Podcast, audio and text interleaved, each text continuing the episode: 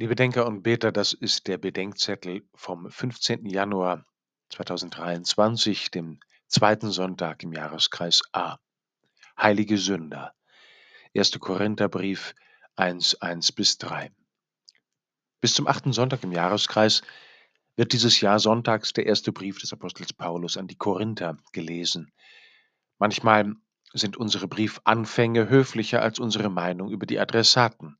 Wir schreiben Liebe Anneliese, obwohl wir Anneliese weder lieben noch lieb finden, und sehr geehrter Herr Kollege, obwohl wir ihm in den folgenden Zeilen keineswegs die Ehre geben.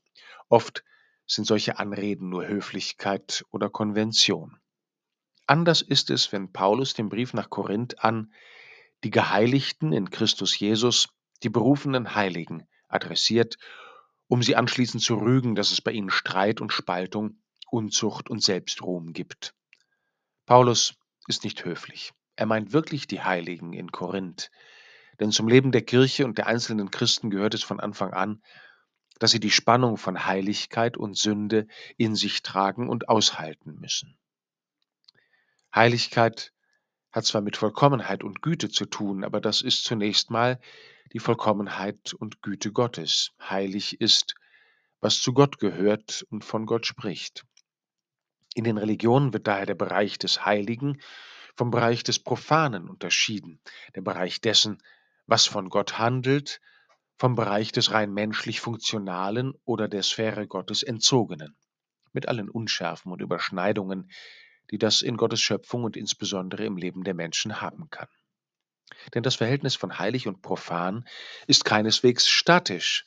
Es geht im Leben Christi und der Christen ja gerade darum, dass Leben und Welt, also auch das Profane, geheiligt, also wieder gottgemäß werden und von ihm erzählen sollen.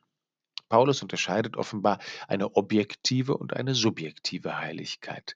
Die Christen in Korinth wurden durch die Annahme des Glaubens an Christus und die Taufe objektiv geheiligt und zwar nicht nur um ihrer selbst willen, sondern für die anderen. Aber das allein macht sie noch nicht vollkommen und gut. Sie sind zwar mit Gott verbunden, und jene anfängliche Trennung, die die christliche Theologie etwas missverständlich Erbsünde nennt, statt zum Beispiel Ursünde, ist überwunden.